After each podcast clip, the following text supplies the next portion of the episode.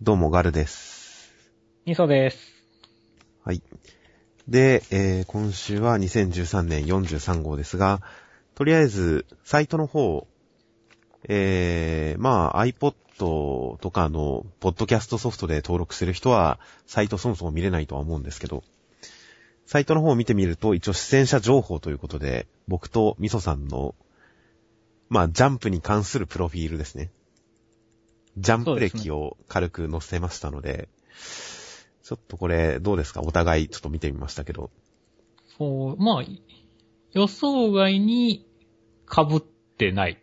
あー、まあ、実は僕が、多少被りそうなのは、いや、でもそうですね、好きな漫画は、えー好きなメジャージャンプ漫画と好きなマイナージャンプ漫画という形で項目を設けましたけど、そこに関しては正直結構被ってないですね。で、推し連載っていう項目に関して僕は配給を推し連載にしまして、ミソさんは暗殺教室とソウルキャッチャーズになってますけど、これに関してはちょっと僕の方が意識的に暗殺教室は外してみました。なるほど、なるほど。いやでもこれ、ミソさんの好きなマイナージャンプ漫画 P2、少年エスパーねじめ、賢い犬リリエンタール、そして高谷ですけど、うん個人的には P2 と高谷はマイナーじゃないと思うんですよね。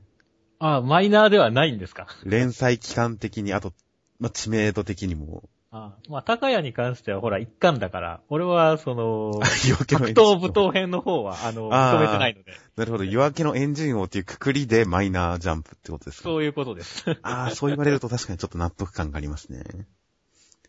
まあ P2 はメジャー漫画に分類していいと思いますけどね。そうだね。何百冊と買った人もいるからね、一巻。そんなんありましたっけ？いうんやでもまあ、好きなメジャージャンプ漫画とマイナージャンプ漫画っていうのは結構面白い項目かもしれないですね。どこにマイナーの線引きをしてるかっていうあたりで。俺の方がメジャーだし、俺の方が近年なんだよね。そのマイナージャンプ漫画で言えば。それは俺がやっぱ中高生とか昔の時は、あの、マイナーを楽しむほどの余裕がなかったっていうのもあるんだけどね。ああ、大人になって、からマイナージャンプ漫画というかその短期連載も愛せるようになったっていう。ああ、子供の頃むしろ探求打ち切りが、なんでしょう。大人になったらあらが見えてくるけど、子供の頃は素直にいいところを見てしまって受け入れたりとかする気がしますけどね。まあ、でも僕の好きなマイナージャンプ漫画、B タクト野蛮なれ。私のカエル様、深海魚、モーチュルコマンドガイ、ダイヤモンド、少年スパネズメ、サラブレッドと呼ばないで。これらは確かにリアルタイムで読んでる時にそんなに面白いなって思ってたのは、いやまあそれぞれ面白いと思ってたんですけど、うん大人になってから読み直して改めてこれ面白いなって思った作品群ですね、この辺は。はいはいはいはいはい。B タクトは今、えーバビル2世リターナーをやっている野口健先生ですかね。うん間違ってるかもしれませんが、読み方とか。その未だに活躍してる方のジャンプの打ち切り、打ち切り3作目の漫画なんですけど、うん。これはもう今読んでも、今読んでもタクトに憧れざるを得ない、素晴らしい空手バイク漫画なんですけどね。でもちょっとこのマイナージャンプ作品群はぜひ、ちょっと、なんでしょうね。ジャンプを愛する心のある人で読んでない人とかにはぜひ読んでほしい作品群ですよ。全2巻ですから、大体。ただ手に入れるのが大変じゃないですか。いや、僕は昔手に入れるの大変でしたけど、うん。もう、ブックオフを、一時期ブックオフ巡りを趣味にしてまして、うん。ほとんど、なんでしょうね、もうかなりの件数回りましたけど、もう、探してた打ち切り漫画を見つけた瞬間の興奮といったらなかったですけど、昔は。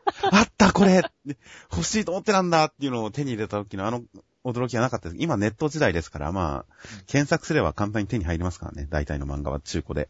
うん。ということで、B タクト野蛮なれ、私のカエル様あたりはとてもおおすすめですと。ではまあ本編に入っていきましょうか。はい。で、改めて、まあさっきも言いましたが、今回は2013年の第43号です。表紙関東カラーは新年祭第2弾の焼け野原仁。で、これに関しては、また今回も新年祭第1回ということで、えー、先に撮って編集して別記事として上げてます。まあ、そこそこアクセスがあるみたいで、やっぱりジャンプの新年祭はみんな興味があるんですね。うん。どういう感想が上がってるか。まあ内容的には目次のイラストを含めいろいろと発見のあるトークになりました。よかったですね。はい。で、続きまして、焼け野原仁の次が、暗殺教室の第60話。内容としては暗殺成功したかと思われた黒先生でしたが、完全防御形態。肉体を最小限思い切り小さく縮め、高密度のエネルギーでそれを覆って防御するという、動けなくなるけど、あらゆる攻撃が効かなくなるという状態になり、まあアストロンですね。うん。そして難を逃れた。この後、コロ先生は、えー、何時間、24時間動けない。で、みんなはもう暗殺が結局失敗したということで、おのおの落ち込んでる中、謎の襲撃を受け、ウイルスによって、えー、みんながバタバタと倒れていく。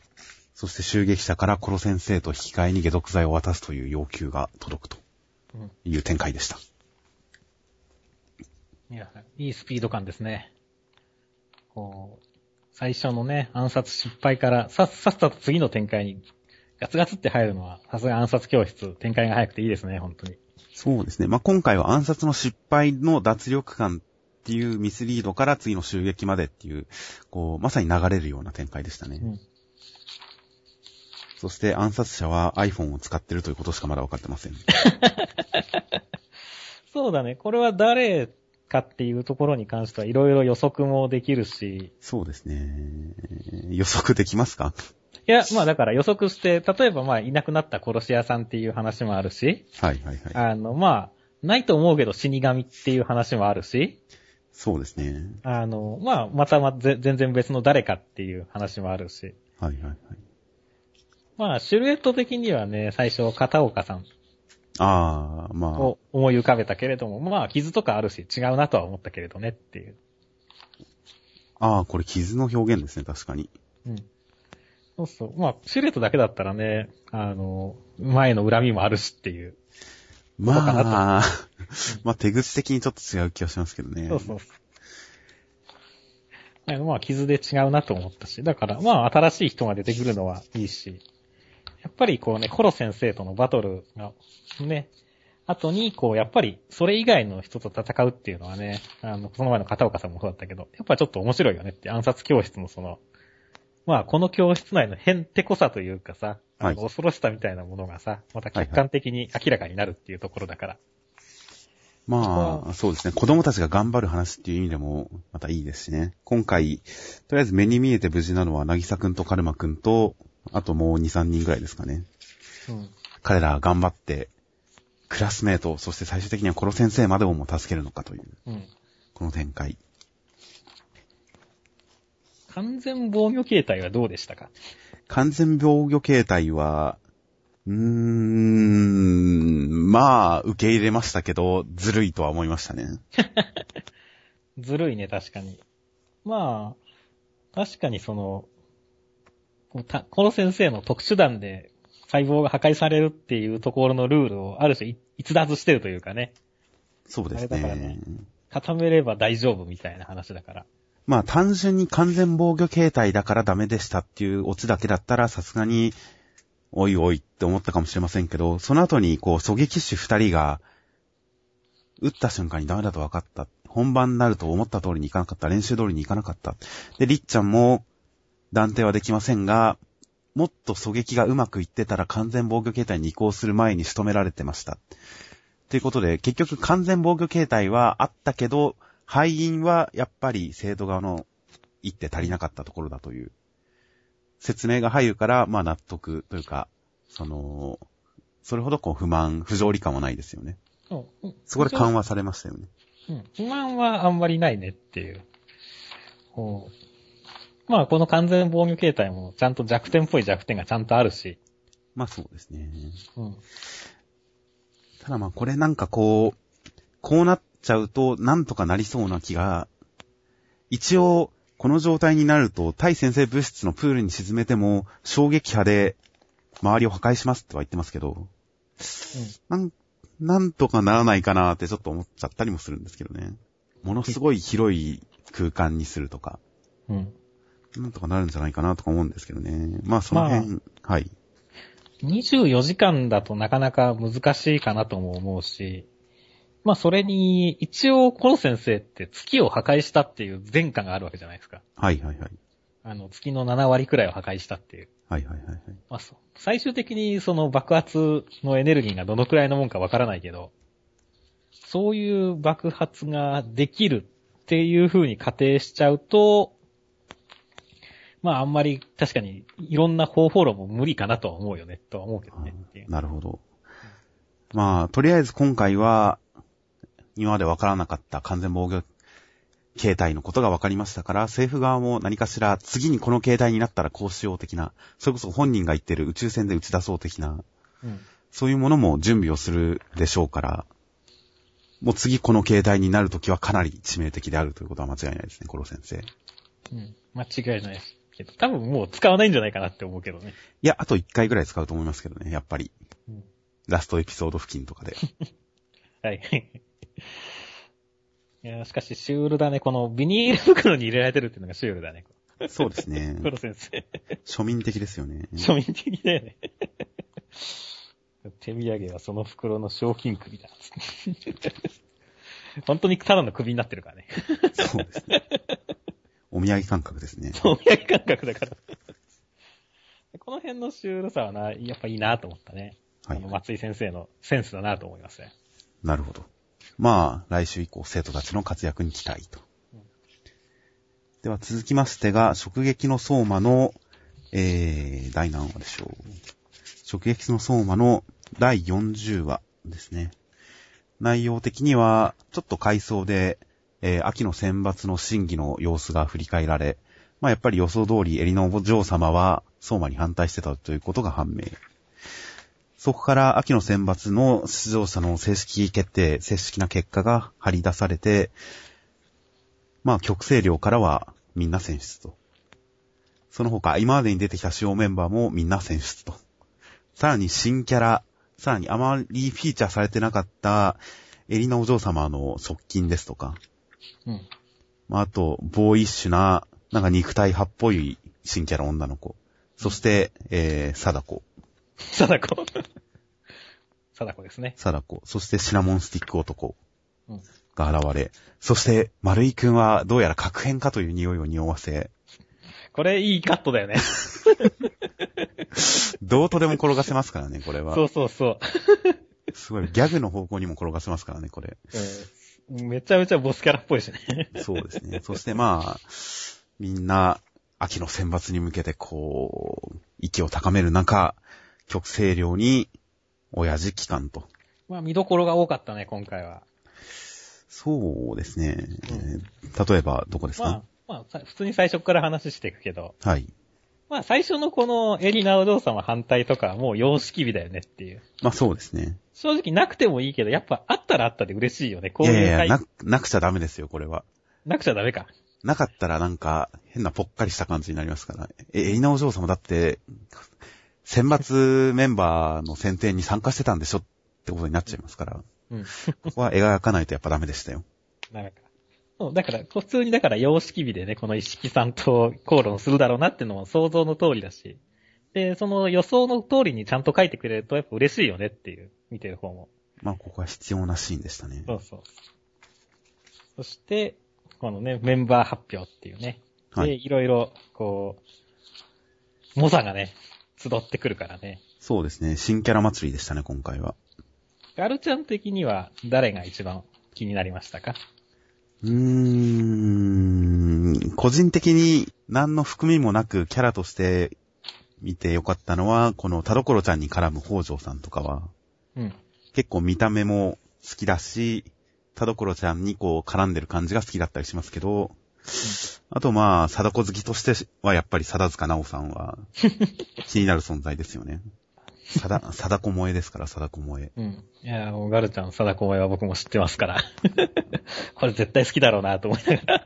まあ、基本ですよね。やっぱ片手、片目出しの。うんあまあ、ちょっと、どうでしょうね。2チャンネルの貞子民の間では、貞子は貧乳であるという。はいはい。ああもしかしたら、そうですね、仲間由紀恵さんが映画で一回貞子をやったせいかもしれませんが、うん貧乳であるっていうテンプレがある中、この貞塚直は多少、こう、ちょっとボディラインがいい感じなのは、ちょっと貞子としては邪道かなと。いや、まあ、貞子キャラで巨乳って結構あるんですけどね、実は。うん僕的にはやっぱりこのね、エリーナさんの秘書が一番気になりますね。ああ、温泉の時とかもこうついてきてましたけど、そうそう。で、やっぱ彼女が一番気になるっていうのは、その、貞塚直も基本的にはこの、この秘書の子にすごい絡んでくる感じじゃないですか。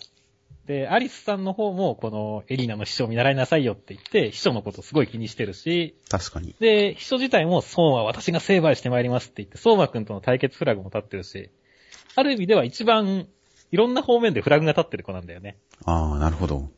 だから、そういった意味でね、誰、実際じゃあ、このいろいろフラグがある中で、誰と絡むんだろうっていうところはすごい楽しみだね。個人的には相馬くんとね、あの、戦ってほしいなと思ってるんだけどね。まあ、すごい優等生キャラなんで、うん。どこに行っても問題ないとは思いますけどね。そうそうそう。ブレないキャラだと思いますよ、相手によって。そうだから、どっちにしろね、相手の格も上げれるし、じね、むしろ負け、まあいいやられキャラになるんじゃないかな、みたいな。そうですね。確かにやられる様も見てみたいですね。してますね。まああと個人的にはね、まあ、誰かっていうより、今日、今回はアリスちゃんがいい感じで可愛かったですね。くれたり、叩いたり。確かになんか、なんでしょうね。親しみのあるキャラでいいですよね。そう。最初期の頃はもうちょっととっつきにくい感じも多少あったんだけど、そうですね。なんか企んでる風が強かったですからね。うん。そ、最近はそんな感じじゃなくなって、もっと砕けた感じになってるんで、そうですね。エリナお嬢様よりも、こう、親しみやすいキャラになったんで、確かに。あの、非常にいいですね。この、相馬くんとのね、こう、ライバル関係的なところもすごい立ってるし、はいはい。まあ、サバサバしてますよね。うん。いや、すごい好きですね。いや、いいキャラですよ。まあ、他のキャラに関してはおいおい出てきた時に話せばいいかなと。やっぱ画力、デザイン力っていうものがあるからこそ、うんチラッと出てきただけでも本当キャラが立って見えますからね。うん異常行動をしてる人たちはともかくとして、例えばシナモンスティック男とか、うん。何にもしてないのに、それなりにキャラが立って見えるじゃないですか。そう、見える見える。やっぱデザイン力のパワーですよね。ん力のパワーって言っちゃいましたけど。そして、丸い、丸いくんのメガネ勢っていう、その後ろから来る3人が全員メガネをこう、いやー、勝負、勝負な、わ、なん、わかんないけど。いや、メガネですよ、きっとメインは。図書じゃなくて。あ、そうなのかな。メガネ部ですよ、メガネ部。まあ、まあ、ドンケンとかがあるくらいだから、メガネ研究、ちょっと、まあなんかそういう、なんとか研究会のエースみたいな感じなのかもしれないけど、丸井くんはちょっと気になりますね、やっぱり。気になるね。あら。そして、いやー、まさかの親父登場ですね、そしてラストは。そうですね、予想はしてなかったですね。エリナお嬢様の憧れの人にしてですよ。うん。そう結構ね、この人も全然秘密のベールに包まれてるので、ちょっと前出た時はなんかアメリカがどっかのビルの最上階かどっかで、すごい富豪相手に料理をしてるシーンでしたよね。うん。だけど、ね、こう、一一応堂島さんともすごいライバル関係っぽい感じの匂わしてるし、はいはいはい。まあ、ストーリー上ここからどう働くかは正直全然予想がつかないんですよね。まあ絡むかどうかすらもわからないしね。ああ、すれ違いってことですか？うん。もしくは本当にその秋の選抜で VIP がいろいろ呼ばれるみたいな話もしてるんで、はいはいはい。あの、そこで出てくるっていう可能性も当然あるし。ああ、確かにあるかもしれないですね。そしたら最終的にはあれですかね、星一徹パターンですかね。敵につくっていう。可能性はあるよね。だからそういう。敵の師匠になるっていうう。ん。いろいろ想像できるからね。そうですねだから本当にここでの登場は実にこう、面白いなって思ったね。確かに、今回、下手するとストーリー進んでないじゃないですか、一切。うんでもこれだけでちょっとこう、やっぱ引きになりましたからね、また新しい。そうそうそう。だから、非常に、だからね、密度濃かったなと思ったんですよね。読み読み終わって。やっぱ上手いですよね、相馬も。いやー、親父が出てきてどうなるか。秋の選抜もすぐに始まりそうですし。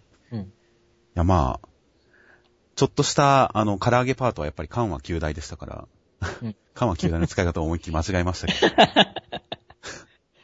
そうだね。唐揚げは本当に、まあ、だあの、第9席を登場させるための、あの、前振りでしかなかったねっていう。ちょっと幕間でしたからね、あれは。うんここからさらに締まってきて話が。いや、そろそろまた、すごい盛り上がり、ドラマチックな話になってくるんじゃないかと、楽しみです。盛り上がってきそうで楽しみですよ、本当に。ですね。では次が、新連載第2話の8。内容的には、まあ、夢の中で、ハーフっていうのが太古の昔から人間と共存してたものだと、その後、ちょっとこう、ハーフが殺し合いが始まって歴史から姿を隠し、そして今、なんか復讐のプランとともに現れようとしているというのを、ミュータントラボラトリーのエレナさんから聞かされ、そしてハチは変身する薬をもらって家に帰ると。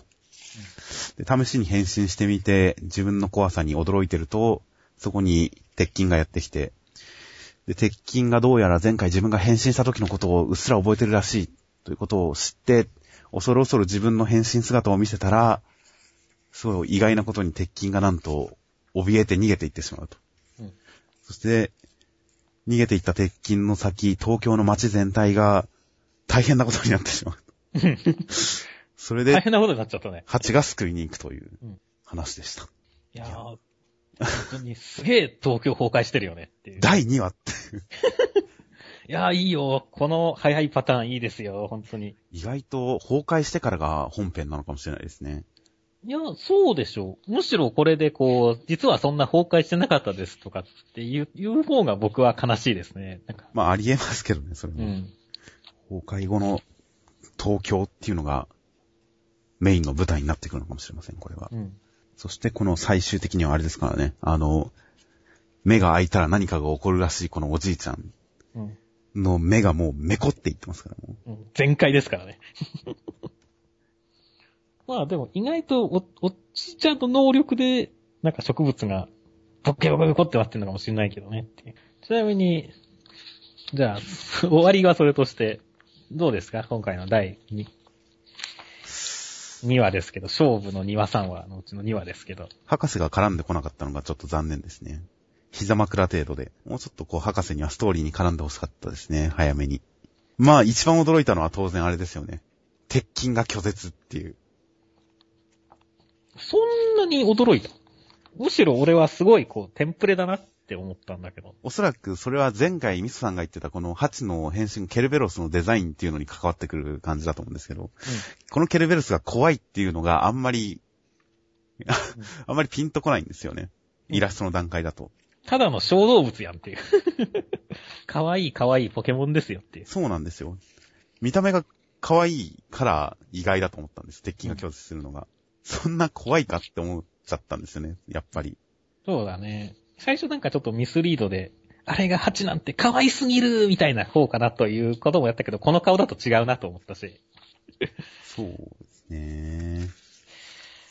なんだろう、僕はだからむしろすごいこう、さっき言ったテンプレって言ったけどさ、はいはい。だいたいこういう変身ものってこう、あって拒絶して、はいはい。で、その後和解するって、まあ、パターンじゃないですか。まあそうですね。ライダーとかもそうですね。しかも今回に関しては鉄筋がさ、ほら、あの、急にか、変わってさ、はい。で、変わってないのに変わったって言われることをすごい怒ったっていう前振りを1話でしてるわけじゃないですか。ああ、なるほど。うん。で、それに対する判例として、こう、まあ、ハチも変わってないんだけど変わったのを見て鉄筋が拒絶しちゃうっていうところに関しては、鉄筋はだからその前のハチと同じことをやってるわけじゃないですか。なるほど。だからそういったところで実に、あのー形式としてはよくあるか形だなと思ったわけですね。なるほど、なるほど。だから、逆にそれで、だからいいと思うんだけど、違和感があるのが、そんなにね、怖がるところじゃないよなっていうところが、違和感が強くて、でだからこそなんか、テンプレで、こう話進めちゃったのかなっていうふうに思ったんだよね、俺としては、ちょっと。そうですね。少なくともこの布団から出てくるハチの場面はもっとおどろおどろしく描いた方が良かった気がしますね。うん。可愛いですもんだって。うーん。いや、まあ、ストーリーとして当然拒絶するっていうのがありなのはわかりますけど、うん。そうですよね。デザインとのちょっと噛み合わせの問題がありましたね。うんまあ、ここで早めに正体明かすっていうのは、それはそれでちょっと意外性はありましたけど、隠したまま戦うのかなとちょっと思いましたから、そうだね。最初はそのパターンもあったよねっていう。ここで素直に出るんだってちょっと、うん。いうのはちょっと、まあ、まあ全体的にテンポは速いですよね、2は。うん。もう、なんかもう、すごい早足で駆け抜けてますよね、今。うん。いやー、でもね、いいんだよ、それで、本当に。いや、これはボッケさんの反省だと思いますね、やっぱり。あれのストーリー展開が緩やかすぎたっていうのに対する反省なんじゃないかなと思いますよ。うん少なくともね、こう、やっぱりその引きがやっぱすごいいいから気になってる。そうそう、来週が気になって、来週読みたいって思ってますもん、今。うん。そうですよ。事象としてこのでっかい大崩壊、都市の大崩壊っていう事象もいいですし、あとそこにやっぱり巻き込まれてる鉄筋を助けに行く。自分を拒絶した鉄筋を助けに行くっていうシチュエーションもいいですからね、引きとして。いいですよ。王道ですよ。面白いですよ。いや、8の2話は良かったですよ、やっぱり。うんまあ、第3話次第ですけどね、こっからさらに。まあね、逆に言うと、その、まだどことなく噛み合ってない部分もあるんでね。その、印象としてね。そうですね。そこら辺が、まあ、あの、先を楽しませることによって、でも最終的にいつまでも絡まないと、一気にガクンと落ちることもあるからね。い一瞬なんか一回流れが止まった時に。そうですね。やっぱりバトルものとしてのピークを次来た時にどうか、カタルシスを次来た時にどうかっていうのが、ちょっと全体としての評価に関わってるかなという気がしてますね。バトルものとしての次のピークがどうな、どんなものになるか。うん。だからそれまでは多分ね、このペースでいけば絶対面白い。全然面白いんでね。いや、そうですね。ちゃんと長い長い準備期間に見合ったものができてると思いますよ、今のところ。うん。楽しみです。楽しみですね。えーでは続きまして、黒子のバスケの第230話。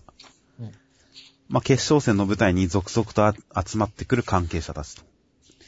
皆さん集まってくる。そして第3位決定戦は、えー、まあ、会場と習得、キセ君が欠場しているために、叶わず、緑間くんチームの勝ちと。そして、ついに決勝。うん。決勝、始まる。睨み合い。うん各キャラクターが、こう、出てくる感じですね。貯めるよね。始まらなかったですね、まだ。うんまあ、言われてみれば僕3位決定戦のこと全く忘れてましたから。うん。そっか、そんなものもあるんだっていう。まあ、3位決定戦はね、こういう風になんか、どっちかがけ、あの、キセ君が欠場してるから、はい、終わりでいいと思うんですよ、実際に。そうですね。うんこっから、いやまあ、もし3位決定戦ちゃんとやるつもりなら、こんな階層なんて挟まなかったと思いますから、こんな展開になってないと思いますけど。うんここで3位決定戦長くやられたらたまったもんじゃなかったですね、確かに。だから、それは良かったんだけど、ちょっと長い、溜めすぎで、今回。そうですね。前回と今回が、共にちょっと準備会。回数終わってから合計3話今まで入ってますからね。だから、まあ、本当にだから、ユニフォーム姿で並んで、試合開始くらいでも良かったよねっていう。ボール上げて、スタートくらいだ。確かにまだウォームアップの最中なんですね。うんしかし、こう、こう敵の5人目が極端なまでに隠されてるのが気になるんですけどね。楽山は5人目がもう、モブとしても映らないっていう。この、まゆずみさんは、はい、前五人さんは、ドイツでしたっけまゆずみさんっていうのはこの、169ページで、まあ、なんとかなるっしょね、まゆずみさんって、声かけられてる人。ああ、なるほど、前泉さん。この人が5人目なんじゃないですかね。確かに、この流れならそうですね。うん。前泉さんも黒子的な存在感ない系だったりするんですかね。実際存在感ないからね、この後いや、これだけ存在感ないってことは、第二の黒子っていう可能性はありますよね。あるね。まさかって、同じ能力、同じタイプのスタンドっていう可能性はありますよね。いや、でも、明石くんだったらね、それくらいの用意はしてるよ。だって多分、前住さん、この明石くんの人に隠れてるでしょ、最後のページ。。そうですすね。ああ、それありそうですね。存在感のなさ比べというわけだっていうやつですよ。それすげえ。でも、それちょっと面白い。いや、面白いですね。ちょっと、あ、それいいなって思いましたよ、今。うん。ああ、そう、それだ、いや、なんか意図的なほどに本当モブとしても映さないこの5人目は何なんだろうってちょっと思ってたんですよ。うん黒子タイプがもう一人って思ったら確かに、伏線として効いてきますね、それは。ああ、そうかもしれないですね。そうそう。他の無冠の5章はね、ちゃんと顔出してアップで出てるけど、はい唯一それ以外で出てきたの前住さんくらいだもんね。確かに。きっとあれですよ、無冠のシックスマンが出てくるんですよ。それ、それただ単に活躍してない人じゃん。無感で、無感でしかも幻っていう。何者でもないですね。何者だただ、ただの普通のプレイヤーやっていう。あとはまあ、今回は前半、まあ、青右ねくんと紫原くんがちょっとうん、会話してる感じの冒頭、まあ、階層から繋がる形で、真っ先にチームを抜けたこの二人が、ちょっと真剣な面持ちで決勝戦に臨んでるっていう感じが、階層シーンとの変化を感じさせていいですね。まあ、回想シーンを見たことでね、ある種のこういう絡みとかもね、深みが出てるからいいよね。そうですね。えー、では続きまして、えー、トリコの第250話。まあ、一流さん、ミドラさんの戦いの続きで、その二人の戦いによって、エンペラーリングという、グルメ界で 強者が戦う時に発生する、えー、渦が、超巨大なのが出てきたと。まあこれ、これ系ジャンプで何回か見てるよね。そうですか？強い者同士が戦うとなんかこう、それ特殊な空間ができるみたいな。なんかありましたっけ？僕は、バキの空間歪むやつの超巨大版かなとなんとなく思ってましたけど。うん。なんかありましたっけ？ジャンプで。あれ、なんかなかったっけ？大の大冒険とかでもなかったっけ？こんなん。ちょっとちゃんと出てこないのごめんなんだけどあ。確かに空間系なんかあったような気もしますけど。まあ、それはそれとして。渦が、渦が発生し、えー捕獲レベル205が飛び込んできては、マイノリティワールドで死に、アングリースペースに食われ、うん空中でも粉々になっていくと。そして、マイノリティワールドを解除したことでダメージが直接ミドラさんに行きますが、その時にはもう空気中にはミドラさんがハングリートングで削り取った空間に残った目に見えない黄色晩餐うんであるところのハングリースペースがすでに仕掛けられていて、で、一度それに触れた一流さんのところに周りに漂うハングリースペースがどんどん襲いかかっていくと。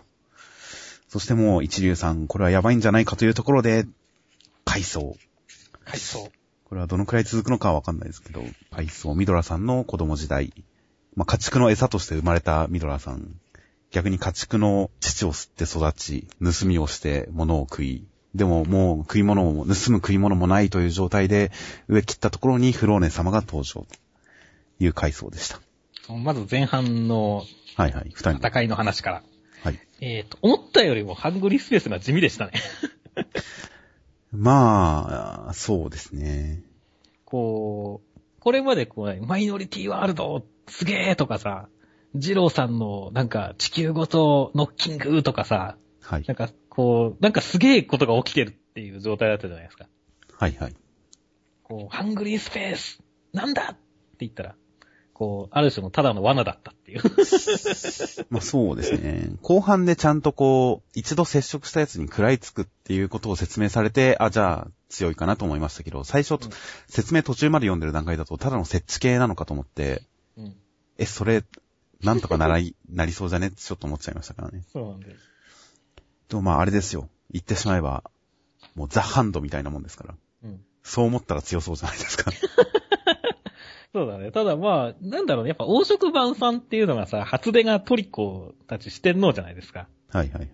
で、こう、ある種そのね、トリコたち四天王の技っていうのが、ただ隠れて出てるだけって言っちゃうと、はいはい。こう、ちょっとやっぱり、こう、なんとかなる感があるんだよねっていう。まあ、これ自体はね、確かに考えてみればね、なかなか凶悪な技だし。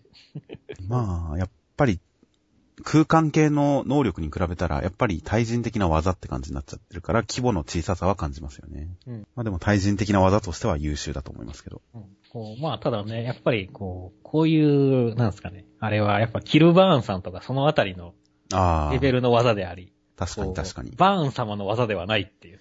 確かにそうですね。うん確かにキルバーンの名前忘れましたけど、見えないガラスのあの、刃。そう。だからこれはあくまでこうね、なん、ね、こう、まあ、敵の幹部系がつ、幹部とか側近系が使うのはいいけど、大ボスが使う技ではないっていう。そうですね。ビジュアル的に地味っていうのもありますしね。まあ、それ言ったらマイノリティワールドは何なんだって話になりますけど、まあビジュアルは存在しないになっちゃいますけど。っていう感じがして、まあ、ねもちろんこのミトラさんのキャラにもで合ってる能力だし、恐ろしい能力ではあるんだけどねっていう。はい。やっぱりちょっと地味かなと思ったっていうね。ちょっとハったり感がやっぱり少ないですね。まあ、最終的なボスとして立ち構えるんであれば、もう一段階覚醒しそうな気がしますけどね。うん。いや、もう一段階あるでしょう。だってこれだけだったらね、まあ一流さん押してるけど、これで決着ってことはないだろうしねっていう。まあ、どうにかしてメテオスパイスにつなげないといけませんからね。そうそうそう。で、まあで、はい、回想シーン。まさか階層入ると思わなかったね。思わなかったですね。しかも、ミトラさんの方の階層に入るって。まあ、どっかで、一流さんとも繋がるんだと思いますけど。うん。いや、でも、ミトラさんとこれ、階層はなかなかシビアですね。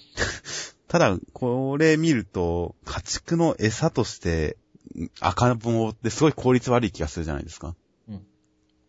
なんか、だから人間しか食わない獣だとか、そういう設定にしててくれれば納得はするんですけど、そういうことを言わずに、ただ家畜の餌として赤ん坊を産むっていうと、いやいや、効率悪いだろうってちょっと思っちゃうんですよね。まあでも、確かに口ペラシの一種として考えればありなのかもしれないですねうん。家畜の餌にするというのも。うん。でもまあ、この家畜の父に吸い付いて、なんとかなるっていうところはいいですけど、そっから、それなりの年齢まで育つのは、よっぽど大変だったろうに、すげえ省略したなってちょっと思いましたけどね。だってこれは誰かの手を借りないとさすがにちょっと生きられなくないですか、いやー。この家畜が育ててくれたんですかね、母親代わりで。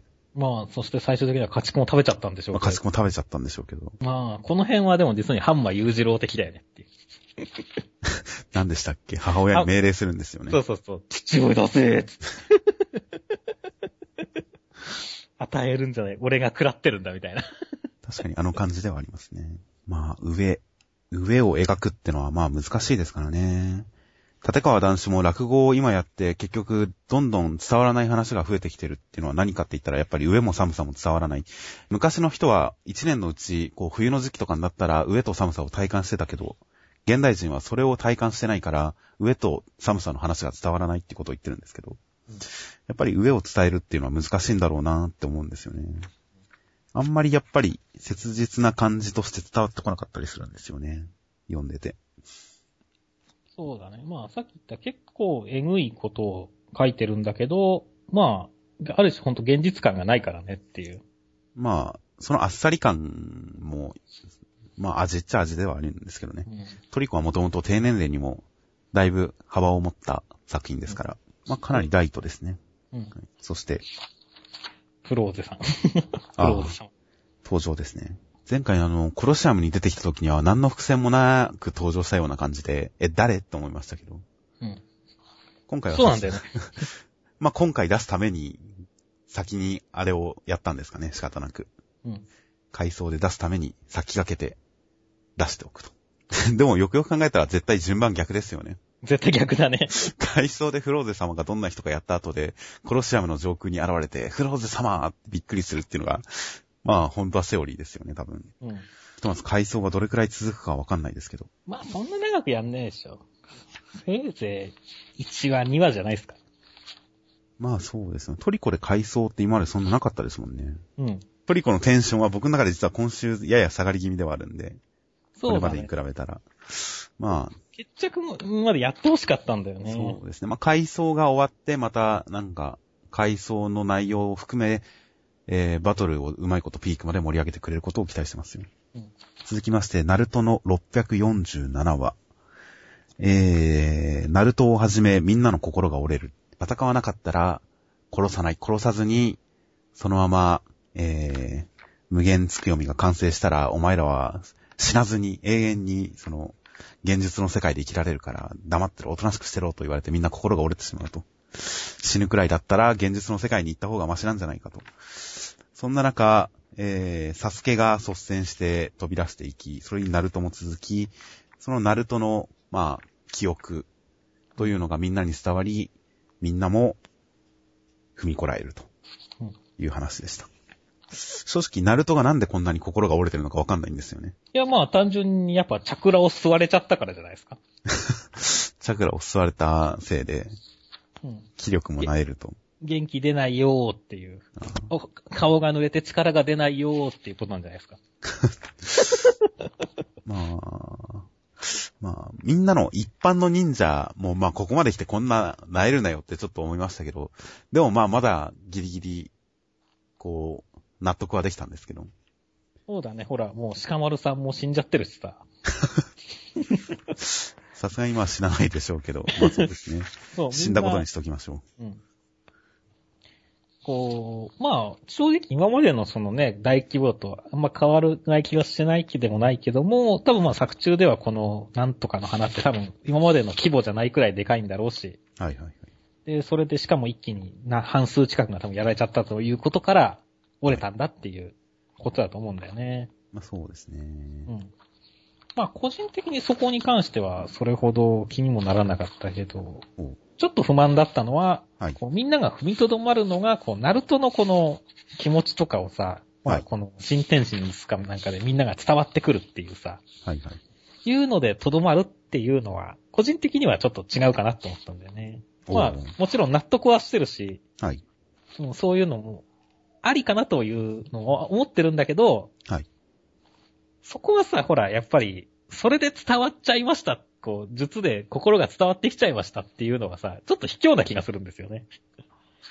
こう、そういうのじゃなくて、まあ今までもさ、その、はいね、こう、まあ特にこの忍術全員が忍び連合を組むときもガーラさんが演説してみたりとかさ、はい。こう、まあ、伝わらないこ、結局、ね、心と心ってうまく伝わらないわけじゃないですか。で、それに対してこう、言葉とかさ、態度とかでさ、伝えてこうっていう話がある中でさ、心直接伝えちゃダメだろっていう、まあこれはあくまで俺の考え方なんだけどさ。なるほど。っていうのは、ね、こう、ね、結局マダラさんとかサスケくんとかもそうだけど、ね、あの、分かれてるのは結局、ね、まあちょっと言葉のすれ違いみたいなところもあったりしつつっていうところでさ、直接それが伝わっちゃったりしたら、ね、それこそ、争いって起こんないじゃないですかっていう話になっちゃうんだよね。なるほど。まあ僕は別に、この、まあナルトの中にあるいろんな人を見送っていった記憶ですよね。うんまあどんどんみんな死んでいったと。どんどん死んでいったのをこう思い出しつつ、後悔はしたくないと前に出ると。まあ、この論理に対してもそんなに実はテンション上がらなかったですけど、ただまあやり方としては別に僕は、これはこれでなんとなくやりたいことはわかるし、いいかなとは思いましたね。死んでったみんなの記憶を思い出しという。サスケが、サスケがこう、っていうか、サノーってこんなのできたんですね。ああ、ズバッと。できたんだっけ？あ、こんな強かったんだっていう。じゃあさ、さっきも行けばよかったのに。まあ、これだと、うん、一応サスケに引きずられていく感じだったりとかも、する。まあ、サスケが去っていく、サスケが先に行くっていうのから階層に入るっていう流れではありますけど、うんそうですね。うん、サスケが絡むのも正直微妙ですし、実は。サスケに対してまだ心の中でこう、まだ僕の中ではちょっと、まだ壁があるんですよ。サスケに対して。サスケをまだ素直に味方だと認められないんですよ、どうも僕の中では。だから、サスケがこの絶望的な状況で立ち直るきっかけになるっていうのもちょっと、うんちょっと微妙ですし。まあ逆にテンション上がったところとかありますか、今週は。まあ、オロチマルさんも来ましたし、マダラさんがなんだかんだでヒントをくれたりとかね。タイム、タイムビート、あと約15分。っていうかね。はいはいはい。親切やなーっていう。ね、下手すればね、こう、まあ、マダラさんもさ、こう、あのーね、オビトに入れ替わるっていう目的があるからさ、ついでに。このね、忍び連合を焚きつけて、はい。自分が中に入る隙を作ろうっていうことだろうけどさ、はい。親切だよねっていう。確かに。だから、逆に言えばここで一時期、一時的にっていうのは、マダラさんも共闘するわけじゃないですか。そうですね、確かに。で、オロチマルも来てっていうところは確かにちょっと楽しみではあるんですよね。確かに前半のこの集結感はありますね。全員集結感は。そこはね、ちょっと期待しつつ、来週、ね、を待ちましょうっていう感じですそうかね。ですね。一応まあ、ストーリーは進んでますからね。うん。ストーリーは進んでますから、今後どう転ぶか、どう畳むか、どう決着に向かっていくか、うん。まあ、ちゃんと読んでいきますよ。うん。ですよ。マダラさんのツンデレっぷりを楽しむ漫画なんですよ、もう、なるとは。確かにそうですね。マダラさんはもう、なんか、ほんわかしてますもんね、最近。丸くなりましたよ、マダラさん。そうそうそう。最初の時のね、圧倒的な感じからね。そうですね。やっぱ同期が来ると、ちょっと丸くなっちゃいますね、人間。本当にもう、初代様が来てからすごい丸い。いや、いいキャラですよ。